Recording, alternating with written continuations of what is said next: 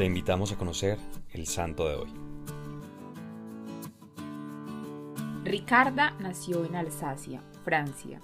Era hija del conde de la ciudad. A los 22 años se casó con el conde Carlos el Grueso en el año 862.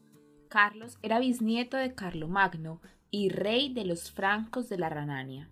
En el 881 llegaron a ser emperadores de Occidente, Alemania, Francia, parte de Italia y protectores del papado.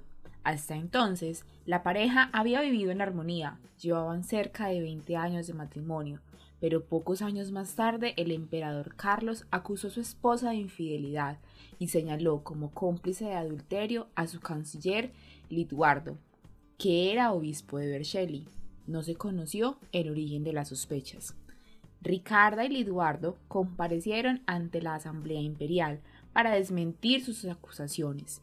El obispo quedó exonerado por juramento y Ricarda pidió someterse a la prueba del fuego que consistía en caminar sobre un lecho de brasas ardientes con un vestido ligero e inflamable para demostrar su inocencia. Tras la prueba, la emperatriz salió ilesa. Este escándalo dio fin al imperio. Ricardo y Carlos se separan y al año siguiente murió el emperador. En esta temporada de su vida, Ricarda vuelve su mirada a Dios y decide empezar una vida de oración en la abadía de Andlau. Allí participó de ejercicios de piedad e intercesión por los pobres e indefensos, y murió en el año 900 en dicho lugar. En 1049, el Papa León IX llegó a Anlau a venerar sus restos y a exponerlos en un santuario para la veneración de los fieles. Dicho culto aún se mantiene y se venera a Santa Ricarda como patrona de Anlao e intercesora en los incendios.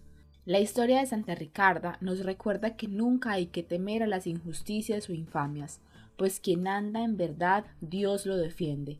Además, nunca es tarde para volver a Dios y hasta los momentos más difíciles de la vida son un impulso de gracia para convertirnos y dejarnos inundar de su misericordia. Hoy te invito a que ores por aquellos que sufren injusticias en el mundo, y si está en tus posibilidades, tengas un acto de piedad con aquel que sufre por este motivo. Cristo Rey nuestro, venga tu reino.